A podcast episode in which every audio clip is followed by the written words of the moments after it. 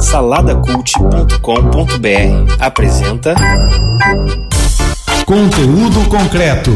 Conhecimento relevante em formato descontraído.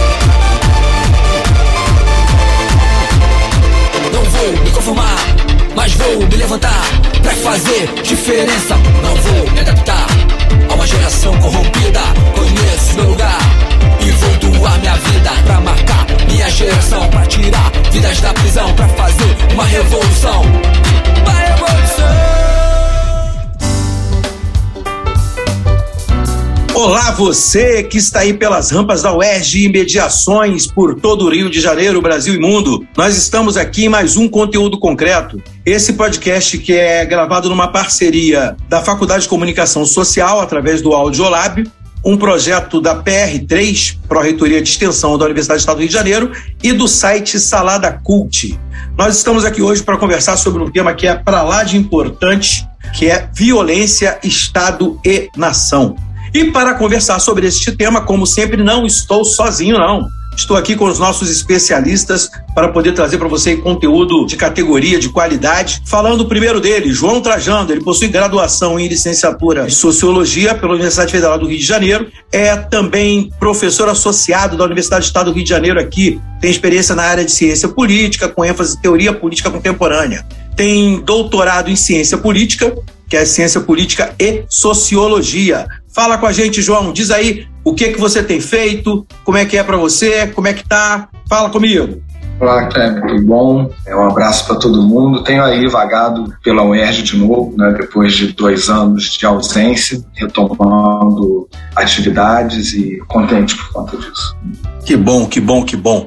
É verdade, né? O João lembrou bem, nós estamos o pós-pandemia, começando aí as atividades presenciais. A Universidade do Estado do Rio de Janeiro conseguiu passar por esse período, né? Se reinventou, recriou várias coisas. A gente agora está tentando se readaptar com o retorno.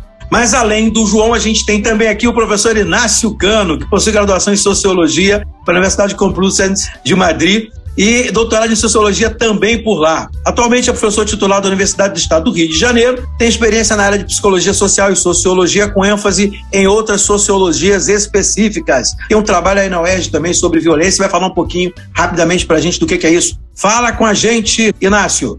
Bom dia, Kleber. Então, se você vai me perguntar a mesma coisa que o João Inácio você perguntou antes, então vou dizer que nos últimos tempos a gente tenta sobreviver, né, a todas as coisas que têm acontecido e a gente tenta se adaptar e voltar a uma nova normalidade, né, como assim se chama, para tentar recuperar um pouco, enfim, o rumo que nos últimos anos ficou difícil. A gente fala um pouco disso também, acho que tem muito a ver com o tema né, que a gente está abordando, a gente tem visto algumas coisas acontecer, a gente vai conversar um pouco sobre isso e o que vocês entendem sociologicamente sobre isso.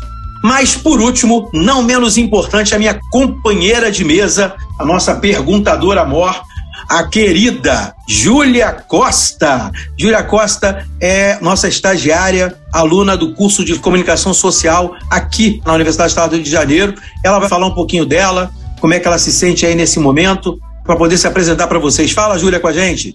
Olá, muito feliz de estar aqui novamente, conversando com todo mundo e com expectativa muito alta para esse papo de hoje. Também muito feliz pelo continuismo das nossas atividades, pela reinserção também na UERJ e tudo mais.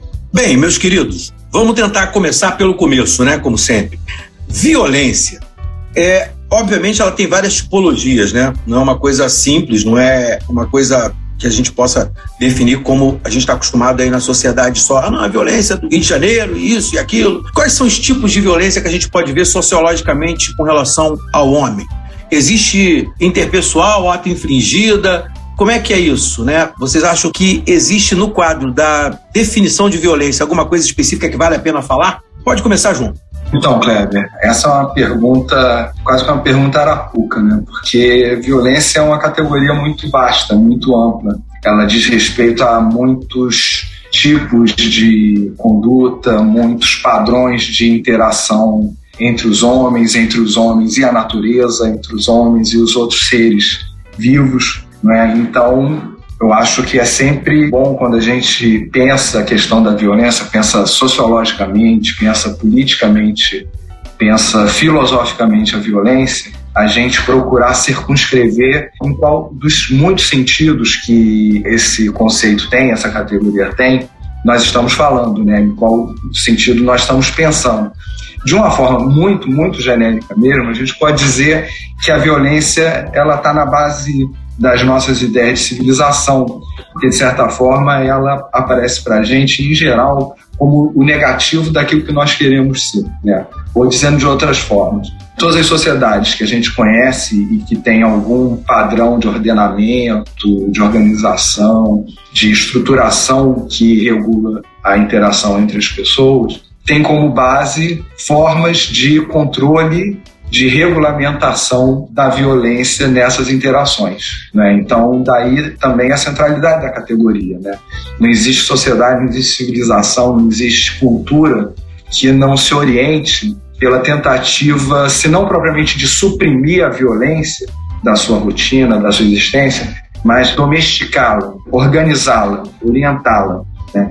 Então, de certo modo, a gente pode dizer, de uma forma muito genérica e passando por cima da pluralidade de sentidos significados que a categoria tem, a violência, de certa forma, é o outro cuja negação a gente procura lançar as bases da nossa vida coletiva.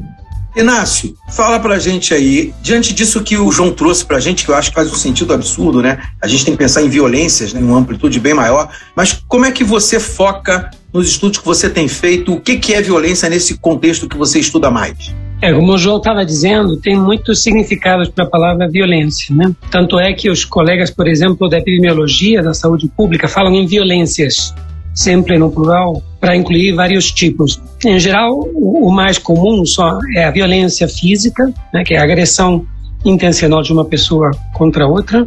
Temos também violência psicológica, né, que se exerce na mesma direção, mas sem contato físico. Temos também violência simbólica, que é muito comum na nossa literatura, né, agredir a identidade, os símbolos próprios de um grupo social, é, Fala-se muito também em violência estrutural, né, que seria abuso de direitos, e há muita literatura sobre a relação entre essa violência estrutural, a negação dos direitos das pessoas e a violência física, né? em que medida as duas estariam relacionadas. Então há múltiplos, é uma palavra polissêmica. Muitas vezes a gente usa a violência no sentido de um ato ilegítimo, né? As pessoas falam no linguajar comum, ah, isso, foi, isso que você fez comigo foi uma violência. Foi tremendamente violenta a sua atitude. Estamos querendo dizer nesse caso é simplesmente que achamos injusto, ilegítimo, descabida a atuação de outro. Também tem inclusive colegas que diferenciam entre violência e uso da força, né? No sentido de que o uso da força por parte do Estado seria legítimo e a violência seria um ato ilegítimo. Enfim, no meu caso, eu trabalho mais com violência física, trabalho mais com homicídios, lesões e com uma agressão intencional de uma pessoa contra outra. A gente já circunscreveu um pouquinho, né, que a gente vai tentar focar em violência. A gente deu como tema desse episódio um tema muito específico, né? Violência, povo, Estado e nação. A gente vai falar um pouquinho sobre essa questão da violência física usada como instrumento de força do Estado e também, como vocês colocaram muito bem, de maneira interpessoal. Vamos tentar focar nisso aí. Eu acho que Inácio trouxe para gente um norte interessante, que é esse viés que ele já fala. Eu queria trazer, nosso primeiro pensamento, provocação, é a natureza do ato violento em sua condição enquanto ela acontece é um instinto humano? Todo ser humano tem lá dentro uma violência? O que, é que vocês acham disso? Tem uma perspectiva de violência, de mover através da violência física, como colocou muito bem o Inácio? Então, da perspectiva de Freud, né, perspectiva psicanalítica, os seres humanos têm impulsos eróticos, tem o eros e tem impulsos de destruição, o thanatos. Impulso de destruição que não é apenas em relação ao outro, né? Mas também é um impulso, em última instância, de, de autodestruição. Então, enfim, é, é, algo que se discute historicamente na literatura. Tem também uma literatura biológica que analisa em que medida a violência é um elemento adaptativo para os seres vivos, né? e se é adaptativo no nível individual ou é adaptativo no nível do grupo. É uma coisa que se discute muito, mas não há dúvida de que a violência é sempre uma possibilidade nas relações humanas. Né? Historicamente tem sido assim. O mito fundador do cristianismo é justamente o homicídio né, de Caim em relação a Abel, então, a, a, violência é sempre uma possibilidade. Como o João estava falando antes, as civilizações, as culturas se constroem para controlar essa violência, né? para tentar que essa violência não seja descontrolada, para que seja aplicada contra alvos socialmente aceitos ou sancionados, e para evitar que isso seja a lei da floresta, né? de todos contra todos, e que você, no meio da noite, possa ser agredido e morto por alguém. Então, o esforço da civilização é tudo controlar isso. E por isso que o Estado, de acordo com Max Weber, tem um monopólio da violência legítima, ou seja, tem sempre um resquício de violência, mas a violência que sobra, né, que é aceita, é uma violência que é usada justamente para restringir o resto das violências. Para dizer, olha, isso a gente vai aplicar, essa violência a gente aplica para evitar uma violência descontrolada. Por outro lado, também desde a perspectiva freudiana, psicanalítica, esse esforço de controle do ser humano, né, nesses impulsos da destruição do Thanatos, traria uma grande neurose, uma grande frustração, um grande mal-estar da cultura, né? E, enfim, isso se discute também até hoje, em que medida o ser humano é um ser neurótico, porque está tentando controlar todos os impulsos e não é permitido desenvolver eles livremente. Pensando essa relação entre o indivíduo e a violência, existe algum papel necessário a ser cumprido por essa violência dentro da organização social? Se a gente pensar, restringir um pouquinho o nosso foco para pensando as sociedades modernas, né, como o Inácio lembrava muito, de forma muito pertinente, uma das. Primeiro é importante lembrar que a forma de organização política a partir da ideia do Estado que a gente conhece hoje é uma invenção relativamente recente. É uma coisa recente que surge originalmente num determinado pedaço muito pequeno, específico do planeta e que depois, de certa forma, por vários fatores, vai se generalizando planeta afora. Essa ideia do Estado moderno como espécie de eixo organizador da vida social, ela está justamente pautada e orientada e definida pelo Weber, como o Inácio lembrava, pela ideia de que existe então uma instância que detém o uso legítimo da violência. O detalhe, o adjetivo legítimo é importante aí, né? porque isso parte do reconhecimento da admissão de que, em alguma medida, a violência ocupa, desempenha um papel relevante nos processos de produção de coesão social. Né? Em geral, a gente pensa a violência como um elemento disruptivo, um elemento destrutivo, um elemento negativo, digamos assim. Nós pensamos isso porque nós somos socializados e educados, acostumados a pensar dessa forma. Então há uma espécie de demonização da violência. Né? Por outro lado, desde o início do, da nossa tradição de pensamento moderno, desde o Thomas Hobbes lá no século XVII, no contexto da Guerra Civil é, inglesa, lançando as bases conceituais para pensar o Estado moderno, e as mais recentes até a teoria do Estado-nação de anteontem, com um sociólogo muito importante como Anthony Giddens, por exemplo, a admissão de que a violência desempenha um papel no processo de produção de coesão social é quase que universal. Isso significa que, se de fato há dimensões destrutivas, há dimensões disruptivas no uso da violência, na experiência da violência, de certo modo, o fato de nós reconhecermos que ela é um elemento importante parece indicar a admissão de que ela é algo é, ineradicável da nossa existência e, sobretudo, da nossa existência coletiva. Sabe? É claro, a gente pode perpetrar violência contra nós próprios, mas mesmo isso possivelmente não seria um gesto ou um processo estritamente pessoal individual. Isso também tem a ver com as nossas neuroses, como Freud vai definir, segundo a lembrança do próprio Inácio, pelas disfunções sociais, como vai tentar explicar Durkheim, entender, tentando entender as variações de padrões de suicídio em diferentes sociedades.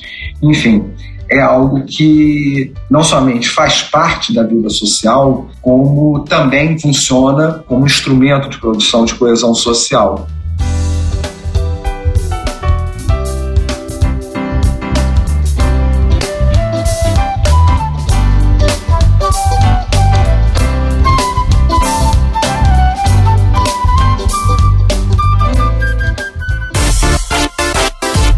Você está ouvindo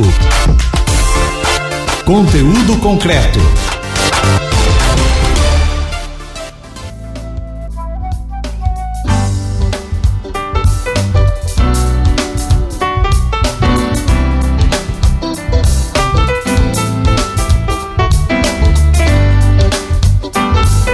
ouvindo o que vocês estão falando, né, a gente começa a entender melhor que existe um aparato de pensamento, né, uma forma que a gente tem enquanto ser humano de pensar, que a gente usa como instrumento a violência de uma forma ou de outra. Mas olhando o que você falou, e aí eu quero meio que direcionar um pouco ao Inácio, para a gente poder passar para uma nova parte aí do nosso pensamento, olhando isso, né, então a gente sabe que o Estado, que existe um poder instituído que usa, de certa forma, a violência para controle social, para poder, de alguma maneira, regular a sociedade.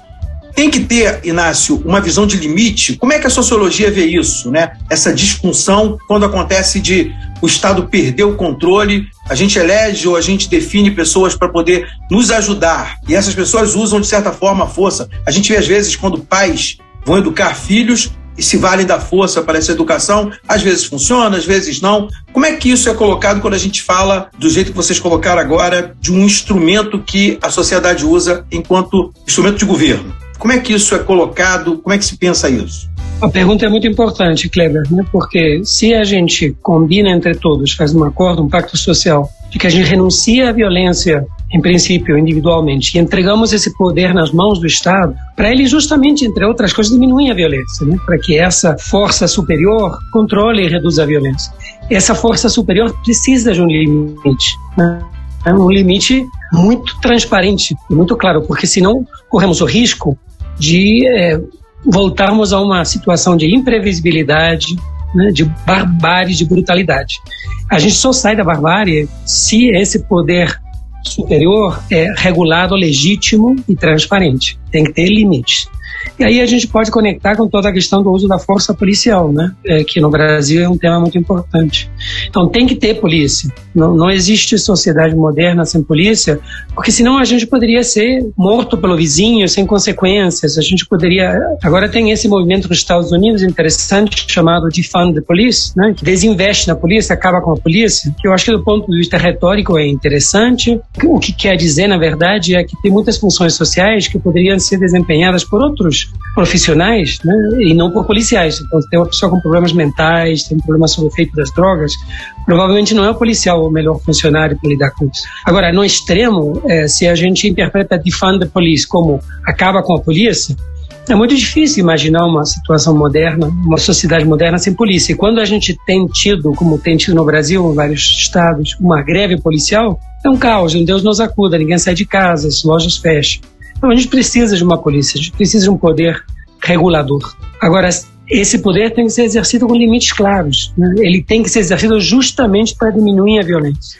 E o que a gente observa no, no Brasil historicamente é que não é assim, né? que, que, o uso do, da força e da violência por parte do Estado não é feito com o intuito de, de limitar a violência na sociedade. É feito como uma forma de controle social controle social se exerce através da violência. E a gente, por exemplo, observa isso é, em muitas áreas do Rio de Janeiro, quando a gente faz pesquisa, é, eles, as pessoas que moram lá dizem, olha, sempre houve aqui o dono do pedaço, sempre houve aqui alguém que tomava conta disso, né, que exercia esse poder, entre aspas, soberano, e decidia quem morria quem não, mas sem nenhuma transparência, sem nenhum controle. Era uma força que tentava se legitimar a si mesma pela força não porque tivesse um apoio social, um acordo social. Eu acho que isso é uma marca forte na história brasileira, né? O uso da violência como método de controle social, não apenas para reduzir esses níveis de violência ou de imprevisibilidade, mas para impor uma certa agenda política, para impor um certo projeto político. E eu acho que isso marca muito a história do Brasil e muitos outros países da América Latina. Seria possível pensar em ocupar um cargo de poder e não reproduzir essa violência desmedida, de forma que o próprio povo lançasse mão disso? Não só é possível, né? A gente deve estimular governantes e sistemas políticos que minimizem o uso da violência. Então, quando a gente tem governadores que dizem que, que a polícia tem que atirar na cabecinha, quando a gente tem políticos que dizem que bandido bom é bandido morto, a gente está justamente na contramão disso que a gente está propondo, né? A gente está na direção da barbárie. Quando a gente tem governantes que, que propõem que cada um tenha a sua arma na sua casa para se defender, é quase que o desmantelamento do Estado, né? A ideia de que não, não temos mais esse acordo de uma força superior e legítima que controla a, a violência e regula a sociedade, mas que cada um vai se defender por si e que morrer quem tiver que morrer. Né? Então acho que é um dilema civilizatório e que nós estamos num momento bastante delicado. Acho que aí o João pode complementar, João. O Inácio traz uma palavra que tinha ressoado aqui também na minha cabeça e que eu acho que tem muito a ver e relaciona isso, essa violência que a gente está falando, com uma outra violência, né?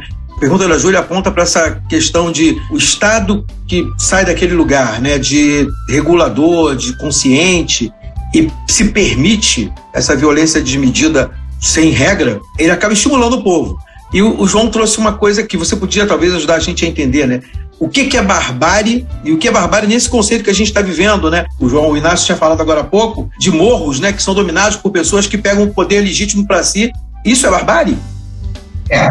Assim como o conceito de violência, o conceito de barbárie também é um conceito muito elástico, né? um conceito muito amplo e, por paradoxal que pareça, muitas vezes foi uma categoria usada para perpetrar, para uma civilização justificar a violência perpetrada contra outra civilização. É claro que eu entendo muito bem que não é isso, não é esse o sentido que o Inácio está dando ao termo, ele está se referindo exatamente à ausência de controle de padrões de agressão que, historicamente, caracterizam a ação do Estado brasileiro. Né? Quer dizer, ao contrário do que se esperaria, o Estado funcionando como agência que controla, inibe, aplica sanções quando a violência privada se manifesta, quando a violência privada é perpetrada, é agenciada, ao contrário disso, o Estado brasileiro, isso não é uma prerrogativa somente do Estado brasileiro, isso infelizmente é a marca de vários estados na América Latina, na África. O Estado brasileiro ele funciona frequentemente como um vetor da violência ele funciona como um agente violador de direitos, como agente perpetrador da violência contra a população e geralmente essa violência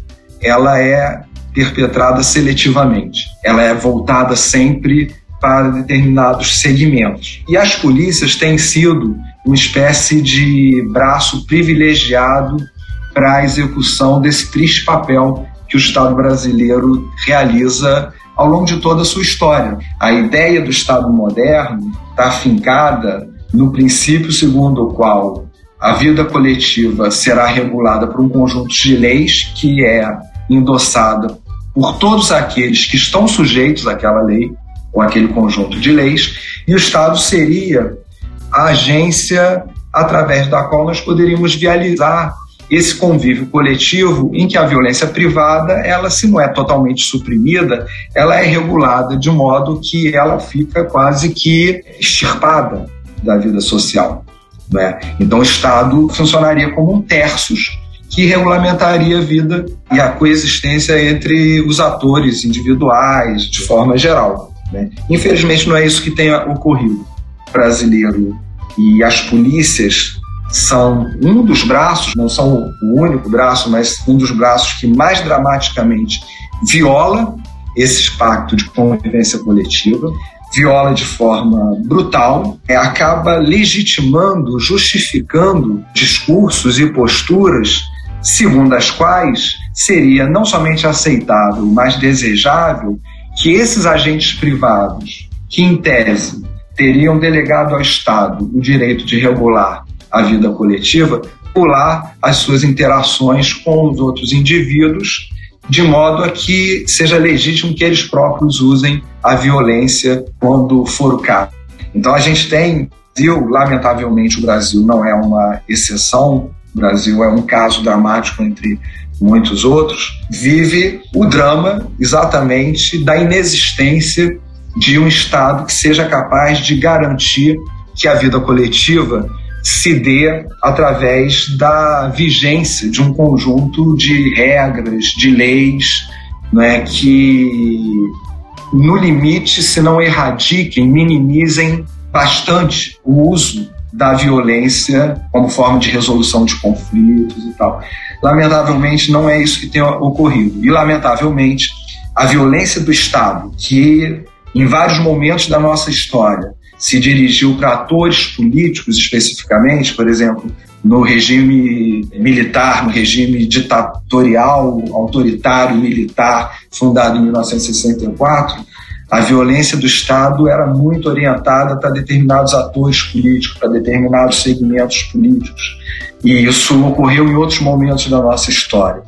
Ao longo de toda a nossa história, não em alguns momentos, mas ao longo de toda a nossa história, as camadas pobres, moradores de periferia, os grupos menos assistidos e menos garantidos em seus direitos foram vítimas da violência estatal e da violação do pacto que justificaria a existência do Estado. Né? Foram vítimas da violação pelo próprio Estado e tem sido assim. E as polícias criaram um modus operandi em que elas funcionam como um braço privilegiado para esse tipo de padrão de, de ação e de comportamento. Diante disso, Inácio, que a gente tem visto, né, os estados em posse de uma violência legitimada, a gente pode pensar que essa mesma violência ela acaba sendo crescente, contagiosa, digamos assim, é, no meio do povo? Sim, é, na medida em que, por exemplo, o Estado brasileiro agora, o governo, está armando as pessoas, no momento que você tem pessoas armadas, pequenos conflitos do cotidiano podem se transformar em grandes tragédias, né? E a gente vê isso, às vezes nas escolas, tiroteio nas escolas, algum vendedor que perde a cabeça, enfim. Na medida em que as pessoas se armam, elas estão reproduzindo e aumentando a probabilidade de que conflitos graves acontecem. Né? E reforça essa ideia de, bom, se teve um tiroteio aqui, o Estado não conseguiu evitar, é melhor eu me armar também. Então é uma, um círculo vicioso. E eu queria complementar o que o João estava dizendo, no sentido de que, infelizmente, também não é só o Estado, porque a gente fala do Estado e parece que o Estado é inimigo da sociedade, né? Que o Estado tem essas ideias perversas e a gente não consegue dobrar. Ou a polícia, as pessoas falam da polícia e parece que a polícia é um, uma instituição que cresceu em outro lugar e veio aqui para impor é, determinadas coisas da população. Mas é, em 2018, o projeto político de Bandido Bom e Bandido Morto, etc., foi o projeto político que triunfou, né? Então há uma aceitação em setores importantes da população desse tipo de, de princípios, né? desse tipo de valores. E é isso que a gente tem que tentar mudar. A gente pode fazer mil propostas de controle profissional da polícia, mecanismos de fiscalização, de câmeras no, no, policial, etc. Mas desde que os governadores continuarem a afirmar que tem que atirar na cabecinha, vai ser difícil a gente mudar esse cenário. A gente fez uma pesquisa com o SESEC, no Cândido Mendes, e que é, perguntou para as pessoas que, que, achavam sobre o bandido bom e bandido morto, e no Rio 37% estava de acordo, né? E a coisa mais chocante é que ser negro ou branco, ser morador de favela ou não, não alterava essa percepção. Ou seja, as vítimas preferenciais nessas atuações não rejeitava em maior medida esse tipo de visões, né? Ou quando a gente, por exemplo, trabalha em direitos humanos e as mães de garotos que têm sido torturados ou mortos pela polícia dizem: "Ah, meu filho foi tratado como se fosse um bandido", né? Então, implícita nesse discurso da mãe é que se o filho tivesse sido bandido, aí tudo bem, ele ter sido torturado ou morto, mas é só pelo fato que o filho dela não era um bandido que ele merecia um tratamento diferente. Então, acho que estamos perante um desafio civilizatório, voltando ao termo anterior, né, para a gente transformar nossos valores, nossa cultura e afirmar valores democráticos, valores civilizatórios, valores de compromisso com o império da lei, né? Porque no fundo, o que esse projeto anticivilizatório está propondo é deixar a lei do lado, né? deixar o Estado do lado, armar cada um, desregular os mercados e, em última instância, então, voltamos a um Estado quase que pré-civilizatório, um Estado em que cada um se luta por si. E, por exemplo, em vez de um julgamento, depois de, uma, de um delito, em vez de um julgamento com uma sentença, a proposta é que a polícia na rua dê um tiro no sujeito e pronto, né? O policial, então, é procurador, é juiz e é carrasco. Enfim, então acho que, que nosso grande desafio não é só pensar o Estado e pensar as instituições, mas pensarmos uma transformação social de baixo para cima.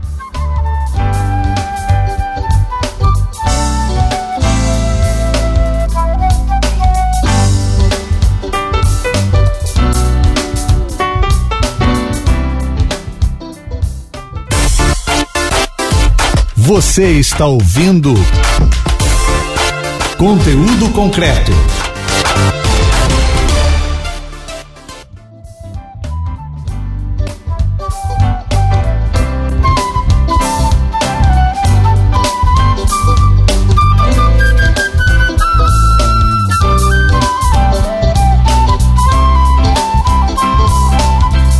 Essa transformação que vocês falam, acho que parte para o que a gente poderia já apontar para nossa conclusão. Quais são as soluções, né? Como é que a gente pensa? A gente viu agora a questão que está muito em voga, que tem vindo muito à nossa mente por causa da violência contra os negros, a explosão que a gente viu nos Estados Unidos no movimento Black Lives Matter. E isso também influenciou no Brasil. Várias ações afirmativas acabaram crescendo ainda mais porque a gente sabe que essa violência simbólica, da violência racial, que a polícia também acaba fazendo aparecer muito, porque é muito mais fácil você ver a polícia sendo ostensivamente agressiva, violenta com pessoas negras, com pessoas que têm a pele preta. E isso é uma coisa que culturalmente está implantado e a gente consegue entender porque se nós conseguimos sustentar uma escravidão por 300 anos, é claro, né, que a gente tem uma coisa diferente também com relação à raça. E eu entendo que as medidas que a gente vê para esse tipo de caso, né, diminuir a violência contra negros, por exemplo, é um caminho que a gente está tomando de política de enfrentamento desse problema. Quanto à violência mesmo essa estrutural que vocês acabaram de colocar tão bem, que sai do Estado, entra nas pessoas, na verdade, o problema também acaba ficando na mão das pessoas. Como é que a gente começa a resolver isso? Como é que a academia já vislumbra formas de sociologicamente apontar para soluções? Temos. Eu acho que soluções é, sempre tem, né? Afinal de contas, sobretudo quando Inácio introduz a ideia de cultura, né, que existe uma cultura compartilhada, certas percepções de mundo que são amplamente compartilhadas e atravessam diferentes classes, segmentos, grupos sociais a gente costuma chamar de cultura, a cultura ela não nasce por geração espontânea, né? Não é como capim. A cultura ela é produto histórico. Ela vai sendo produzida, vai sendo tecida, vai sendo construída ao longo da história, lentamente, como a gente aprende com os historiadores lá das escolas dos anais e tal. É um processo lento, é um processo demorado. As pessoas que estão sendo vítimas da violência, as pessoas que têm seus direitos violados, não têm esse tempo todo. Elas querem ser respeitadas hoje. É legítimo que elas queiram ser respeitadas hoje e é necessário que a gente crie condições para que elas sejam respeitadas agora e não os bisnetos, os trinetos delas. Então, eu estou com isso querendo dizer que existem diferentes aspectos do problema brasileiro especificamente, né? Porque a gente começa falando da violência de uma forma geral e agora nós tratamos especificamente de alguns dos aspectos do problema brasileiro, que é muito grande. No Brasil, as pessoas são vítimas de violação de direitos por serem negras, por serem jovens, por serem mulheres e não necessariamente as mesmas violações. E na maior parte das vezes são vítimas de violações combinadas, de violações trançadas entre si. Então, é claro, a gente tem um receituário que vai desde mudanças e investimentos radicais na educação, nos processos formativos, nos mecanismos de socialização básica dos indivíduos e das pessoas tal, até a criação de condições de possibilidade para que um sujeito que é racista, aquele indivíduo que é misógino, aquele indivíduo que é cheio de não somente de preconceitos, mas cheio de planos para executar consequências dos preconceitos, que ele seja coagido a não fazê-lo, ele seja constrangido a não fazê-lo. E se o fizer, que ele seja sancionado por uma ordem legal e seja cumprida e respeitada, que não reconhece o direito a esse tipo de prática, a esse tipo de percepção, a esse tipo de forma de estar no mundo. Né? Isso já é um pouco menos demorado de se fazer, embora muito difícil. Eu acho, pode ser otimismo da minha parte, eu acho que a sociedade brasileira ela vinha conseguindo alguns avanços, vinha conseguindo algumas conquistas e algumas traduções jurídicas, algumas traduções legais desses avanços. Mas eram realmente avanços muito frágeis, são avanços muito frágeis, e nós entramos numa espiral muito ruim, muito ruim, e vivemos hoje um momento de regressão em que o preconceito, o uso da violência, a violação como um valor, a violação de direitos como um valor, passaram a ser assumidas publicamente e foram, como o Inácio observou muito bem, foram chanceladas eleitoralmente em 2018. Eu espero que nós tenhamos já em 2022 algumas mudanças em relação às escolhas feitas em 2018 que não vão recuperar esse tempo perdido. Nós estamos vivendo um momento traumaticamente ruim, mas que vão permitir que mudanças de escolhas sejam feitas e a gente possa retomar um pouco mais adiante o rumo de mudanças mais sólidas, consolidar mudanças, consolidar alterações e consolidar o percurso que nós muito arduamente viemos tentando trilhar.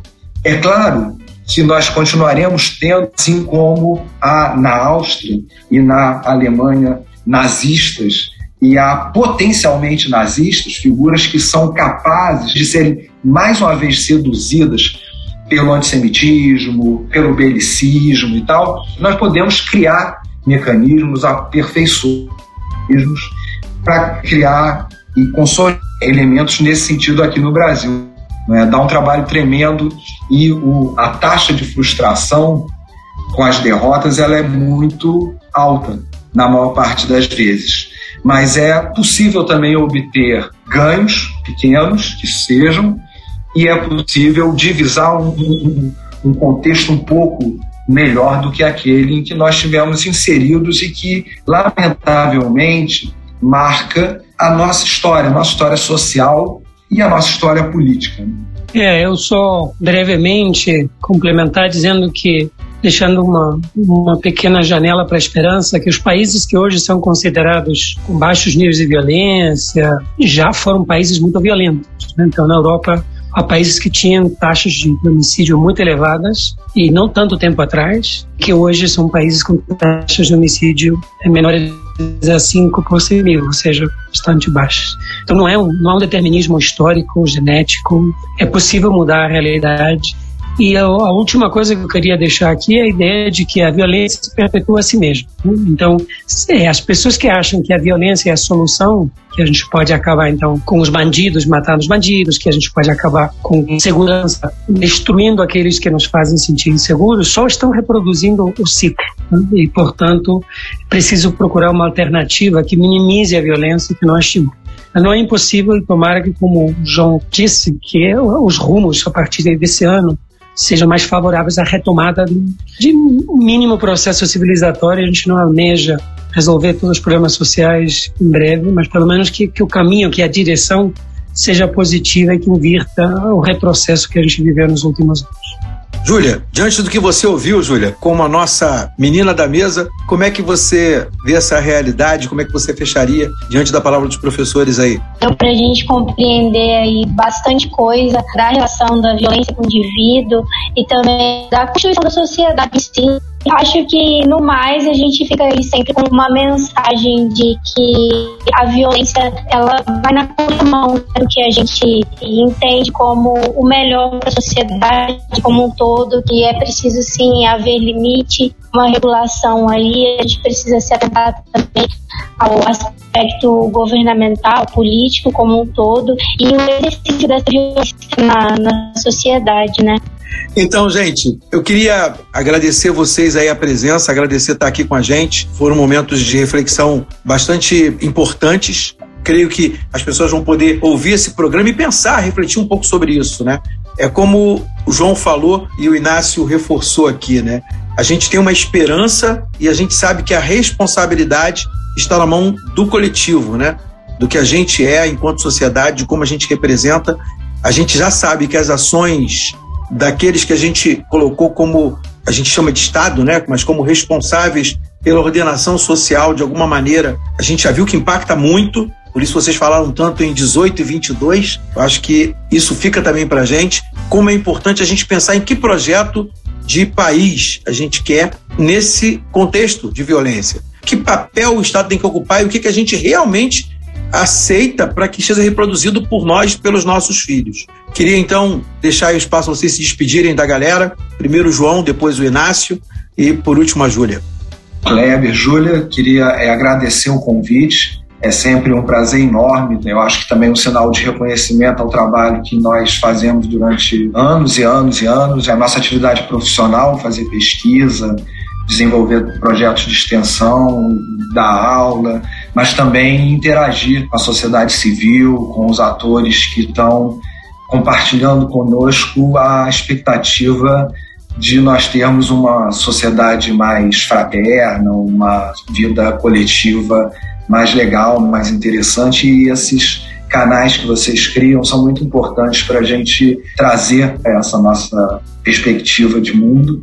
E é sempre um sinal de felicidade nosso e de reconhecimento ao nosso trabalho e à nossa trajetória ser convidado por vocês. Então, super obrigado. Sempre que for possível, eu vou estar com vocês e vocês convidarem, vou estar com vocês com o maior prazer e rever meu amigo e parceiro de longa data, momentaneamente um pouco distante geograficamente, mas continuo mais próximo nas frentes de batalha, rever o Inácio. Eu também queria agradecer, Kleber e Júlia, o convite para estar aqui, né, debatendo, e queria deixar também o desejo de que a gente se encontre num futuro é, não muito distante para debater avanços, né, para que a gente possa debater como foi que a gente melhorou esse cenário todo que a gente está escrevendo aqui. Muito obrigado. Esse foi mais um papo importante e relevante no sistema que nós temos vivido os professores entregaram de fato uma verdadeira aula sobre o assunto, sobre a violência, os manejos do, do ato violento, a nossa relação enquanto indivíduo, pessoa, com a violência. E no mais, eu acredito que cabe a nós um, buscar é, sempre né, melhores maneiras de lidar com as questões que permeiam a nossa sociedade, dentre elas a violência. E para você que ficou aí ouvindo a gente sem nenhuma violência, com muita tranquilidade, né? Um abraço forte, fica com Deus e até a próxima.